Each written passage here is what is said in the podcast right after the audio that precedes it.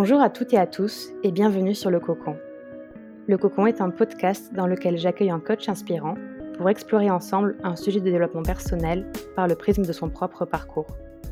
Le but est de vous insuffler des pistes de réflexion et des clés pour mieux se connaître et ainsi mieux appréhender notre monde. Charlotte s'est lancée dans l'entrepreneuriat il y a quelques années en créant une communauté dédiée aux futurs démissionnaires post-ADEME.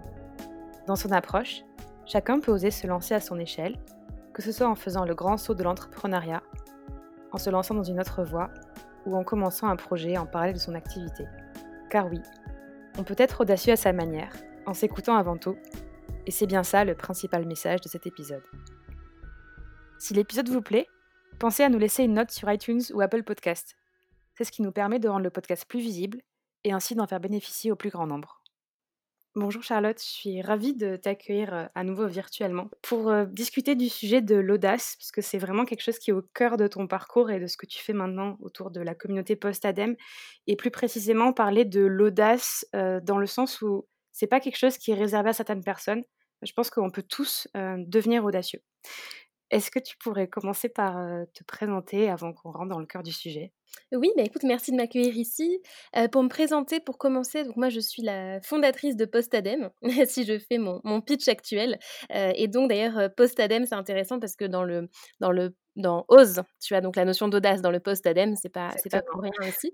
et donc post-ADEME, c'est l'univers dédié aux futurs démissionnaires, donc Concrètement, c'est pour les personnes qui ne se retrouvent plus dans leur job, qui manquent de sens euh, dans ce qu'elles font dans leur quotidien professionnel et qui aspirent à faire autre chose, mais qui savent pas forcément quoi faire d'autre et qui savent pas comment le concrétiser. Donc il y a cette notion euh, d'audace dans Postadem parce que euh, il y a l'audace d'oser changer de voie, on va dire déjà, dans un premier temps, et ensuite de créer quelque chose de différent. Donc donc Postadem, moi je l'ai créé après mon propre parcours où j'ai j'ai moi-même posé ma j'ai eu un parcours grande école, j'ai travaillé en ressources humaines et ensuite dans le conseil en management. Et ensuite, euh, j'ai décidé justement de poser madame pour trouver plus de sens dans ma vie. Euh, j'ai rejoint une start-up dans l'éducation et ensuite, je me suis lancée de mon côté vraiment à plein temps dans l'entrepreneuriat avec donc Postadem. Super, merci beaucoup. Donc avant qu'on rentre dans, le vif de nos discussions autour de l'audace, je pense que c'est intéressant de commencer par le définir, enfin la définir. J'ai trouvé une définition assez ambivalente dans Larousse, euh, avec d'une part l'audace définie comme l'ardiesse qui ne connaît ni obstacle ni limite, et d'un autre côté l'insolence, l'impertinence, l'attitude qui méprise les limites imposées par les convenances. Toi, si tu devais définir l'audace, euh, qu'est-ce que tu dirais? Alors, moi, ma propre définition de l'audace, euh, telle que je la définis, tu vois, dans mes contenus ou quand j'en discute euh, euh, avec les, membres de la communauté, pour moi, l'audace, c'est d'oser s'écouter. Devenir mmh audacieux, c'est oser s'écouter, quelle que soit finalement la vie des autres, quelles que soient les règles qu'on a pu apprendre ou la norme, en fait, qu'on a qu'on nous a imposée. Alors, non pas qu'il y ait un, un, méchant qui nous a imposé une norme, mais parce que c'est quelque chose qui, c'est une construction sociale, en fait. Donc, l'audace, pour moi, c'est oser s'écouter. je, le, je le résume à ça. Donc effectivement, j'ai regardé aussi un peu les définitions qu'il y avait, les définitions théoriques de l'audace, et, la mienne, je, maintiens que c'est ça ma, vision. C'est marrant parce que justement, il y a un podcast qui s'appelle L'audace d'être soi. Donc, on est, on est au cœur du sujet. Et c'est marrant que tu ah bah abordes aussi le, thème de, de, la norme, parce que finalement, ce que je trouve qui fait le lien entre toutes les définitions de l'audace que j'ai trouvées, c'est le déséquilibre. le fait de se se pousser soi-même en fait dans, des retranchements, que ce soit en fait qu'on l'aborde par l'aspect du risque, aller au-delà de ce qui nous semble raisonnable, ou que ce soit par le côté lié aux règles, le fait de refuser le politiquement correct pour tenter mmh. quelque chose de différent. Et en fait, c'est ces deux déséquilibres-là que j'aimerais aborder avec toi, que ce soit le, risque ou, les règles.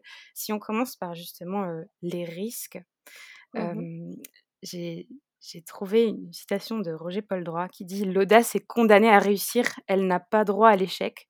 Sinon, on dira simplement que c'était une erreur. Qu'est-ce que mmh. ça t'évoque? Bah, il y a plusieurs choses là-dedans.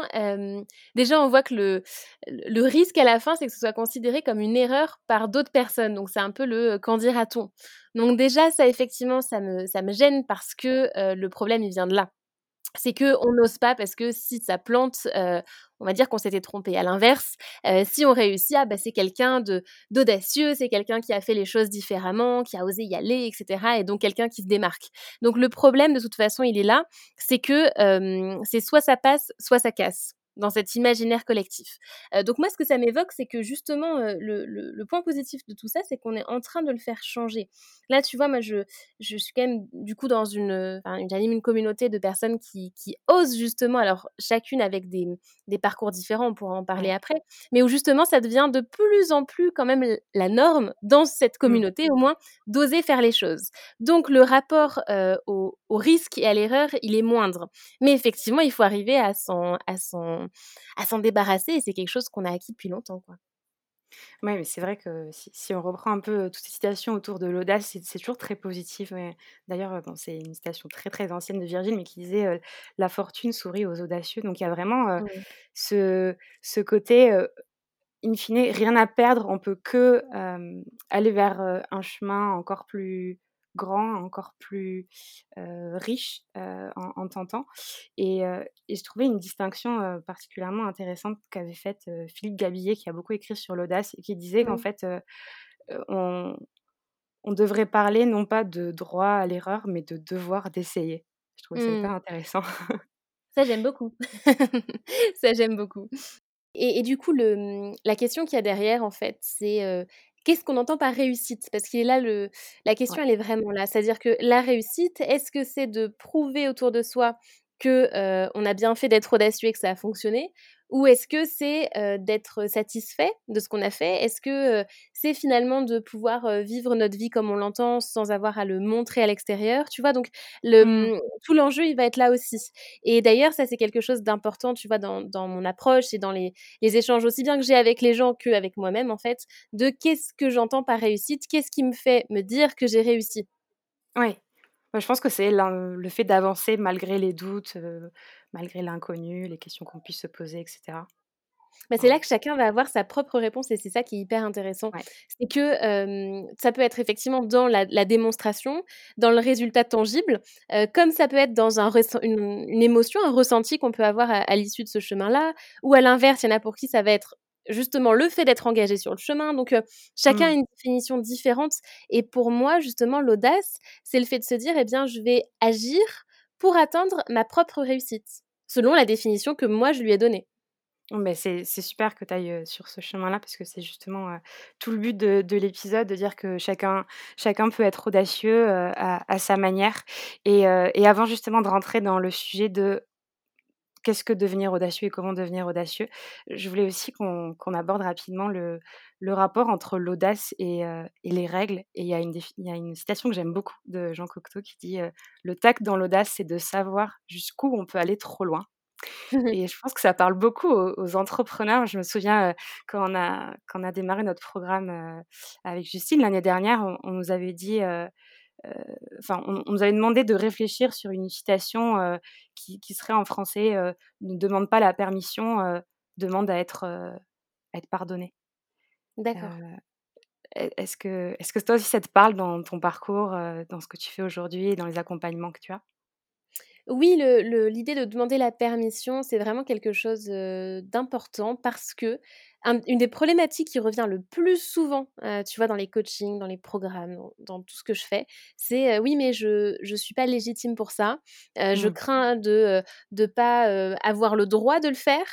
C'est le fameux syndrome de l'imposteur, tu vois? C'est-à-dire Ouais. que je je suis pas à ma place, je suis pas censée faire ça et ça revient, mais peut-être 90-95% Ah du ouais, à ce point. Ah c'est vraiment c'est vraiment le sujet qui est, bah, quasiment le plus traité en fait, en termes de, mmh, blocage personnel, tu vois, sur cette aventure-là. Mmh. Et c'est intéressant parce que, moi ce que je leur dis dans ces cas-là, c'est que déjà, en étant soi-même, on a des choses à apporter. La légitimité, on va la trouver aussi bien dans son état d'esprit par rapport à soi-même, de de s'accepter et de se valoriser soi-même, donc il y a déjà un travail à faire de on peut dire de développement personnel, mais il y a aussi, on va pas se mentir, un travail, heu, effectif dans la vraie vie à faire pour Mmh. gagner en légitimité, heu, auprès des autres, ce qui est normal. C'est-à-dire que quand on se lance dans une nouvelle activité, bah oui, c'est par le travail, par l'expérience qu'on va aussi développer la légitimité. Mais les 2 Mmh. les deux sont complémentaires et il faut pas penser qu'il y a que le travail et surtout, il faut pas penser qu'on a besoin de maîtriser à 100% tout ce qu'on fait pour avoir le droit de le faire. Sauf, comme je dis souvent, euh, si on est chirurgien, dans ces cas-là, ça m'arrange qu'on maîtrise à 100% Mais la plupart des du temps, vraiment, je le vois, c'est majoritairement des blocages, en fait et c'est des blocages qui sont issus de, eh bien, un peu notre éducation, de il faut avoir, heu, le bon diplôme, il faut avoir, heu, la bonne ligne sur le CV pour avoir le droit de. Il faut demander la permission pour se permettre de. Et, euh, et ce que je partage de mon expérience personnelle, c'est que si j'avais attendu qu'on me donne l'autorisation pour faire post-ADEME, euh, bah, j'attendrais encore. Parce que quand je me suis lancée, euh, j'allais dire j'étais jeune, je le suis toujours, hein. mais du coup, l'âge pouvait être un frein. C'est-à-dire mmh. qu'il y en a même qui m'ont dit, mais au départ, quand je voulais me lancer, mais Charlotte, t'as pas, pas encore l'âge pour faire ça, il faut que tu attendes, etc. Et selon leurs calculs, il aurait fallu que j'attende encore allez, facile 5 ans pour pouvoir éventuellement me permettre. Et encore, c'était un petit peu, un petit peu juste. C'est basé sur sur des on dit, en fait? Oui, c'est ça, sur une, une perception collective, sur euh, mmh, Ouais, c'est basé sur des statistiques, c'est basé sur le fait que euh, ben, on, est beaucoup quand même à fonctionner aussi par la peur, finalement, à faire nos, nos, mmh. choix dans nos vies en fonction de la peur. Donc, du coup, il y a vraiment un espèce de d'imaginaire collectif de on peut faire ça à tel âge et ça à tel âge. C'est pareil dans la vie professionnelle par rapport au, personnel, pardon, hein, par rapport aux grandes étapes de vie, de couple, etc., où il y a des, des espèces de ouais, hein, il y a un imaginaire collectif dont on est censé faire comme ça. Il y a une norme de on est censé faire comme ça, c'est trop tôt, c'est trop tard, etc. Mais c'est un petit peu pareil dans la vie professionnelle. Euh, c'est même beaucoup pareil puisque moi, ça pouvait être un frein, euh, mon âge. Mais quand je me suis dit, attends, il faut que j'attende au moins 5 ans pour éventuellement avoir le droit de, je me suis dit, mais tu sais quoi, euh, d'un certain côté, fichu pour fichu, autant y aller maintenant. Parce que je vais faire quoi pendant 5 ans? J'aime plus ce que je fais, je suis plus à ma place. Enfin, si je commence maintenant, dans 5 ans, j'aurai de meilleurs résultats que si j'attends 5 ans. Donc, je vais le faire maintenant. Et j'ai conscience de mes atouts, j'ai conscience un peu des, des risques que ça peut représenter, des faiblesses que ça peut représenter. Tu vois, faut pas avoir peur de le dire. Et comment ça, je peux le transformer en quelque chose de positif Et au final, c'est ce qui m'a permis de me lancer. Euh, et si j'avais attendu, bah, j'attendrai encore là quelques années. Donc, du coup, cette. Vas-y. C'est un mélange de croire en soi et être lucide. C'est ça, c'est exactement ça. Et c'est pour ça que je veux pas non il y, a le fait de croire en soi, mais c'est pour ça que je ramène aussi parfois au fait d'être lucide, mais pas dans le sens de ah t'as pas les pieds sur terre, mais dans le sens de dire ok quel, quel est le mmh, quelles sont les choses effectives, tangibles que je peux faire aussi. C'est vraiment une mmh. complémentarité. Par exemple, pour moi, qu'est-ce qui fait que j'ai acquis une légitimité qui aux yeux de certains, n'est peut-être pas encore suffisante. Euh, aux yeux d'autres, elle l'est largement. Elle le sera mmh. encore plus dans dix ans. Enfin, tu vois, c'est de toute façon, c'est très euh, subjectif cette histoire-là. Mais en tout cas, cette légitimité, on va dire au niveau où elle est aujourd'hui, c'est un mélange de confiance en moi, de croire en soi, d'être moi-même, et de travail et d'expérience. Tu vois, c'est vraiment un mélange des deux. Mais du coup, quand on a la première partie qui est la, confiance en soi, euh, l'audace d'être soi, eh bien, on acquiert aussi beaucoup plus facilement l'expérience, on acquiert beaucoup mmh. plus facilement la deuxième partie plus tangible. c'est pour ça que c'est la base de tout. Voilà. Mais c'est exactement euh, sur, sur, ça que je voulais aller. Et je reviens sur ce que tu disais par rapport au, au blocage. Euh, j'avais vu une étude Ipsos qui, qui date de maintenant dizaine d'années, je crois. il n'y en a pas eu d'autres depuis, qui justement essayaient de voir quel était le rapport des Français à l'audace. Et mmh. plus de 80% considèrent que l'audace est utile, que ce soit pour la vie professionnelle, la vie personnelle, le quotidien, etc. mais par contre, 83% considéraient à ce moment-là que c'était difficile de l'acquérir. Et du coup, je trouve ça hyper, hyper intéressant de voir que les connotations négatives finalement de l'audace, parce qu'il y en a, elles sont mise, mise de côté. et que malgré tous les aspects positifs que ça puisse avoir dans tous les aspects de notre vie, on n'aille pas plus facilement vers ce chemin qui consiste à devenir audacieux à sa manière. Mmh. Et, et j'avais vu Charles Pépin aussi qui, qui a écrit sur l'échec, donc c'est lié avec tout ce qu'on dit, qui disait qu'en fait l'audace c'était pas un caractère de personnalité ni un don, mais une conquête le produit d'une expérience, une manière d'apprendre à oser. Et je trouve que ça reprend vraiment ce que tu disais par rapport à, tout ce chemin et à ce cercle vertueux entre la lucidité et la confiance en soi. Et je voulais te demander, pour toi, hein, est-ce qu'on devient audacieux parce qu'à un moment donné, on a un déclic, on saisit une opportunité, ou c'est en faisant un enchaînement de petits pas? Alors, hem, plein de choses intéressantes dans ce que tu viens de me dire. Là, c'est tout à fait ça déjà, c'est la stratégie des petits pas, heu, qui se consiste à y aller vraiment, en fait, étape par étape. C'est pour ça que chacun de nous, on a une vision différente de l'audace. Tu peux y réfléchir de ton côté en te disant: «Ben, là, qu'est-ce que je pourrais faire d'audacieux pour moi?» Quelque chose d'audacieux, déjà, c'est quelque chose qu'on a envie de faire, sinon pour moi ça n'a pas grand intérêt, qu'on a envie de faire. Heu, tu vois, il y a une espèce de de d'excitation, de challenge, mais qui nous Ouais. fait peur et le combo, heu, peur et heu et excitation finalement c'est ce qu'il y a de mieux et l'audace, c'est de Mmh dire: «Bah, OK, il y a la peur, mais je vais quand même le faire». Sauf que dans cette, dans cette définition-là, la peur, le risque, on en a tous une vision différente. Par exemple, si on prend l'aspect, financier, qui est quelque chose qui revient très fréquemment, Ouais. autant que le syndrome de l'imposteur, dans la problématique de de reconversion. Bon, bah, pour certains, le fait d'être, de prendre un risque et d'être audacieux, c'est de faire quelque chose qui va faire diminuer leurs revenus de disons 10% Pour d'autres, l'audace, c'est de se couper toute source de revenus. Donc en Ouais. fait, c'est quelque chose de très subjectif. Donc du coup, la stratégie des petits pas, c'est vraiment du sur-mesure pour moi-même. C'est quoi le prochain petit pas qui vient me challenger et le suivant et le suivant et cetera. Et en fait, cette, ces petits pas, ils vont progressivement, eh bien, nous amener vers des des chemins qu'on n'aurait pas forcément imaginés. Heu et moi, par exemple, ce qui aujourd'hui me semble audacieux parce que je suis toujours challengée, ce qui me semble aujourd'hui compliqué et où je me dis: «OK, fais preuve d'audace, vas-y», heu, bah, c'est pas du tout la même chose qu'il y a, par exemple, 3 ans ou 5 ans. Et il y a 5 ans, heu, un premier pas audacieux comme je sais pas, bah, par exemple, hem, avoir mon premier client, tu vois? C'était quelque chose un gros truc. Bah, Mmh. aujourd'hui, ça ça fait partie de la normalité. Et d'ailleurs, c'est ça qui est un peu, perturbant, c'est que dès qu'on a franchi un cap, qu'on a fait preuve d'audace, qu'on a atteint quelque chose qu'on n'imaginait même pas avant, bah, maintenant Ouais. ça devient notre nouvelle normalité. Donc on a Mmh. toujours l'impression finalement de pas en faire assez ou de pas être assez audacieux. Donc c'est pour ça que c'est important de se rappeler que c'est la stratégie des petits pas et de se retourner aussi sur son chemin pour voir tout ce qu'on a parcouru et que oui, tous on a déjà fait preuve d'audace. Vraiment tous on a déjà fait preuve d'audace et on a tendance à se dire: «Ah j'aimerais être audacieux», comme l'étude dont tu viens de me parler, hein. Heu, oui, Mmh. c'est important d'être audacieux, mais c'est compliqué de l'être. Ben non, on l'a tous fait un moment. Quand on a osé dire non, heu, à quelqu'un, quand on a osé faire quelque chose qui nous était pas indiqué, quand on a osé créer quelque chose, même si ça nous semble petit, parce qu'on se compare toujours à à ceux qui en font plus, donc heu, on a tous été capables d'être audacieux. Voilà et quand on revient à cette, heu, à cette échelle, à ces petits pas, on se dit: «Ah mais oui, en fait, je suis déjà sur le bon chemin». Mmh. Ouais, je pense qu'en fait, inconsciemment, on associe l'audace à quelque chose de spectaculaire. Mmh. j'aime bien, heu, le comparer au au thème un peu du héros et le fait que notre société, on ait besoin de s'identifier à des personnes héroïques parce qu'il y a cette dimension un peu de superlatif. Elles ont fait, elles ont été plus loin, elles ont été plus vite et cetera et du coup, je pense que c'est ça qui fait qu'on se bride aussi parce qu'on considère qu'être audacieux, c'est forcément, heu, aller jusqu'à ce stade-là qui est une extrémité, mais en fait chacun à son à son échelle, comme tu disais tout à l'heure par rapport à ses petits pas, peut aller de l'avant sans, heu, faire, heu, 10 000 pas, mais en en faisant un, puis un, puis un autre. Ouais, c'est tout à fait ça. C'est exactement ça. J'aurais pas dit mieux. Et et du coup, en fait, malgré tout ça, comment on fait pour enclencher ce moteur? Parce que j'ai quand même l'impression qu'une fois qu'on démarre, qu'on a un peu ce cercle, vertueux entre l'énergie, l'estime de soi, l'audace, que l'un dans l'autre se renforcent mutuellement. Donc en fait, on on disait tout à l'heure, qu'il y avait le fait d'apprendre à oser, Mmh. mais il y a aussi oser pour apprendre. Enfin, je trouve que les 2 sont sont intimement liés. Pourquoi en fait, Malgré malgré tout ce que ça va nous apporter, il y en a quand même autant qui ont du mal à à se lancer? toi, dans dans les cas que que tu as vus, alors tout à l'heure, on parlait du syndrome de l'imposteur, on parlait aussi de des freins financiers.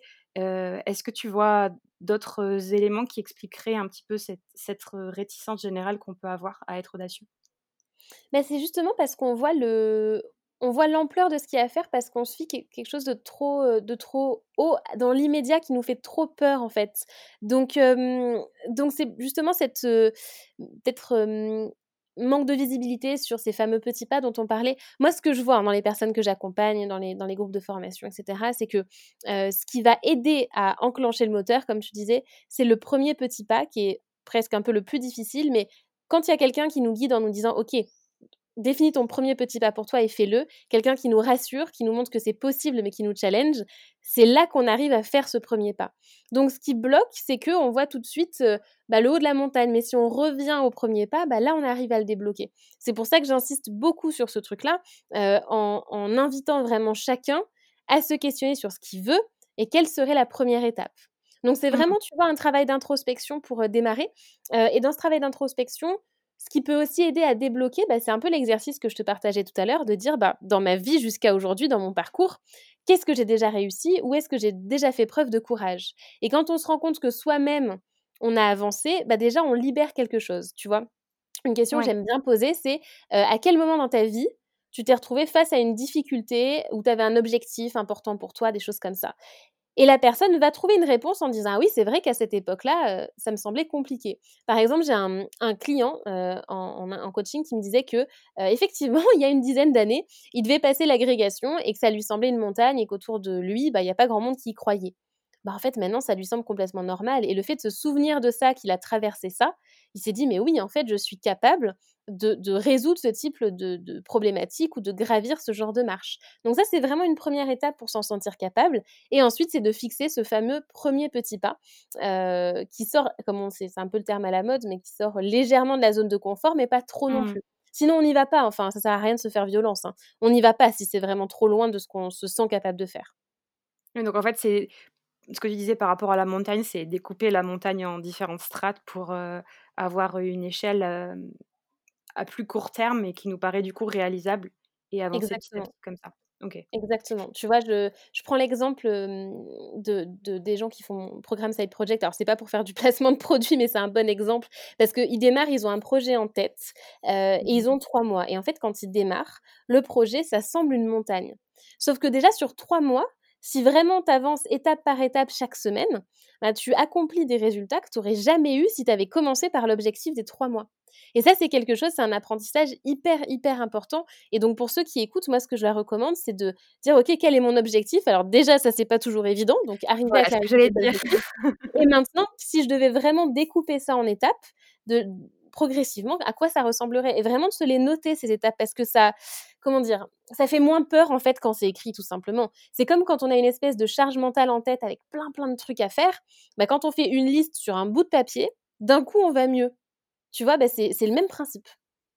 Et comment tu fais justement parce que tu disais c'est déjà un grand cap d'avoir l'objectif à long terme et après mmh. il faut le redécouper. Comment tu fais pour avoir cette première cette première étape de franchie ce premier objectif, bah, justement, c'est un travail d'introspection qui se fait pas, qui se fait pas en un claquement de doigts. Effectivement, ça se, ça se travaille.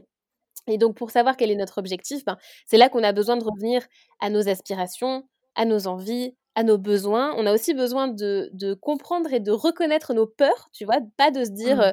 non, ça n'existe pas, je, je, masque ça, je fais comme si de rien n'était. Non, c'est d'être au clair sur ses peurs, sur ses blocages, sur le sens qu'on a envie de trouver, sur l'impact qu'on a à avoir. Donc, c'est, on va dire, certaines questions qui vont vraiment aider à, à saisir l'essence de ce qu'on a envie de faire.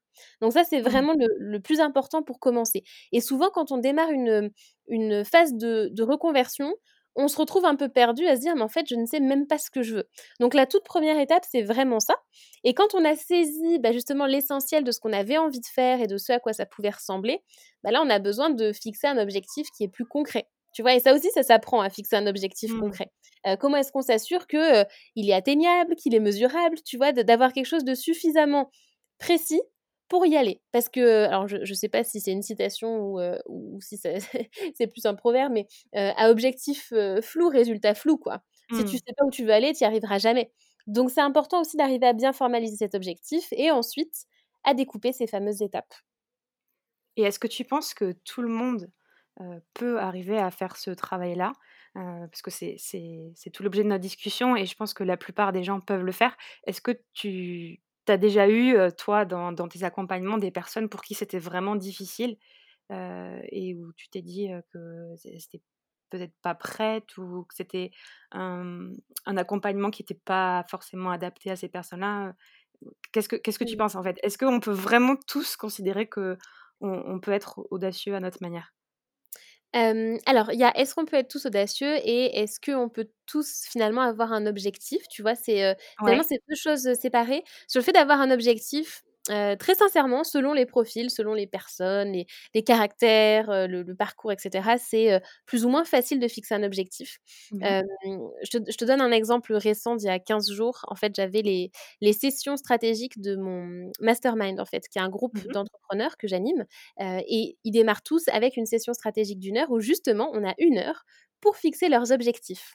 Et tu vois pourquoi est-ce que je prévois une heure pour ça? Parce que je sais que c'est pas forcément si évident de se Mmh. fixer des objectifs. Et donc pendant cette heure-là, on travaille sur la fixation de leurs 3 objectifs prioritaires et il y en a, parce qu'ils doivent la préparer la session, il y en a qui arrivent avec déj déjà quelque chose de hyper, heu, hyper carré, hyper précis et d'autres pour qui c'est flou.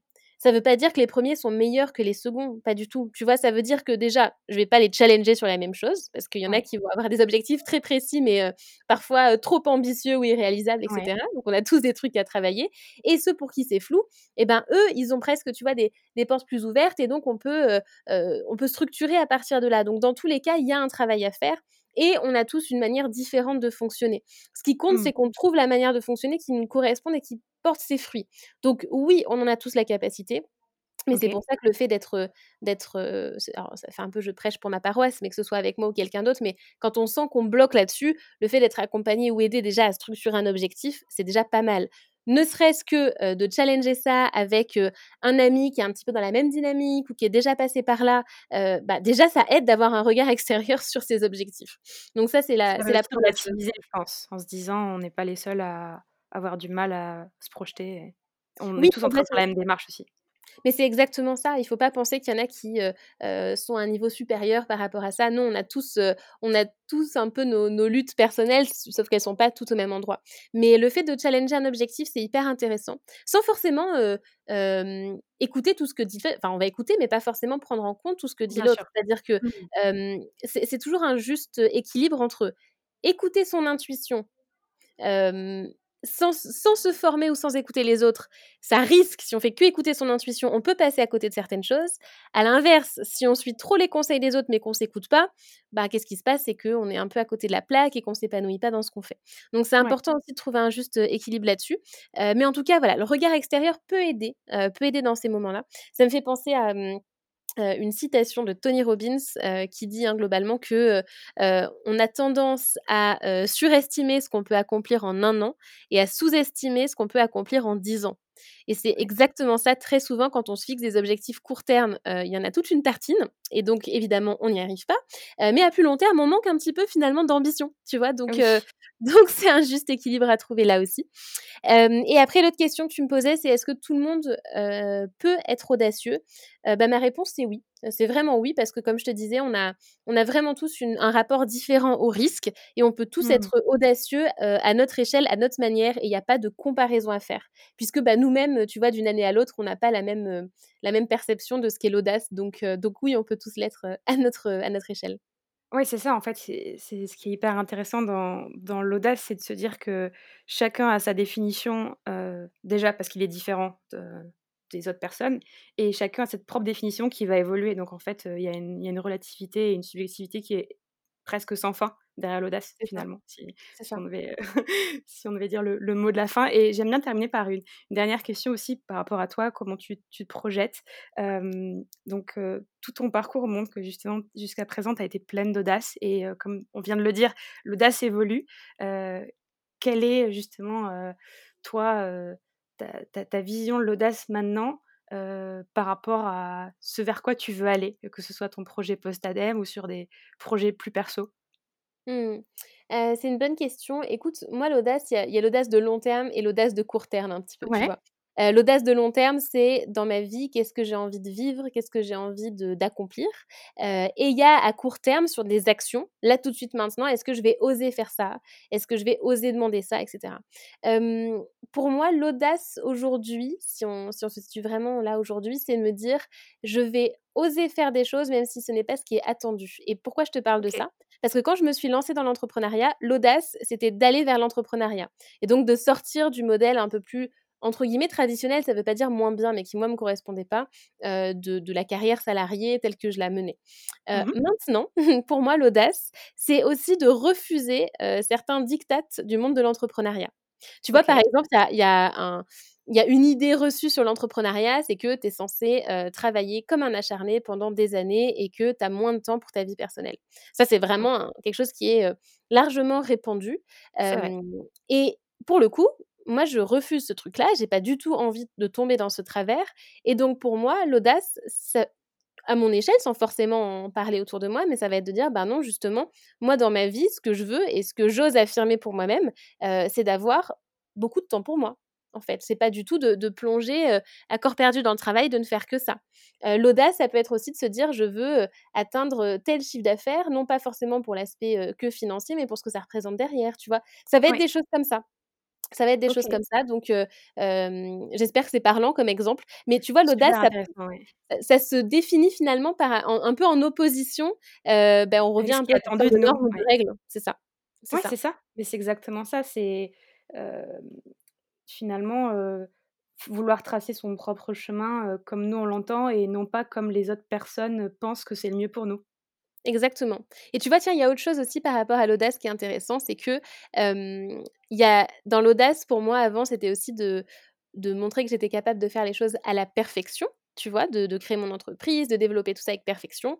Là, aujourd'hui, j'ai plus l'impression de faire preuve d'audace quand je partage les imperfections. Par exemple, tu vois, dans les chroniques que j'envoie le dimanche, je me sens plus audacieuse quand je dis ce qui va pas plutôt que quand je dis ce qui va. Donc en fait, ce, rapport à l'audace, il a, il a évolué, il évoluera encore. Non, mais c'est hyper intéressant. Et d'ailleurs, j'avais trouvé quelqu'un qui définissait l'audace avec trois ingrédients. Alors le côté superlatif, on l'a vu plus ou moins, mais j'aimais bien aussi la surprise qui disait on ne pensait pas que la personne le ferait, et la différence, le fait de ne pas faire comme tout le monde. Et je trouve qu'on est, on est vraiment là-dedans par rapport à toi, ta façon d'être encore plus audacieuse dans, dans les prochaines années. oui, c'est ça. Merci beaucoup pour cet échange. Eh ben, écoute, avec grand plaisir, merci à toi. J'espère que cet épisode vous a plu. Vous trouverez en description de l'épisode des ressources pour continuer à explorer le sujet ainsi que le contact de l'invité. Pensez à aller sur notre page Instagram, le Cocon Podcast, sur laquelle vous pouvez nous contacter pour poser des questions, suggérer des thèmes ou des invités. Enfin, si vous avez aimé cet épisode, n'hésitez surtout pas à en parler autour de vous ou à le partager avec les personnes que ça pourrait intéresser. Vous nous aiderez ainsi à rendre ces échanges encore plus visibles.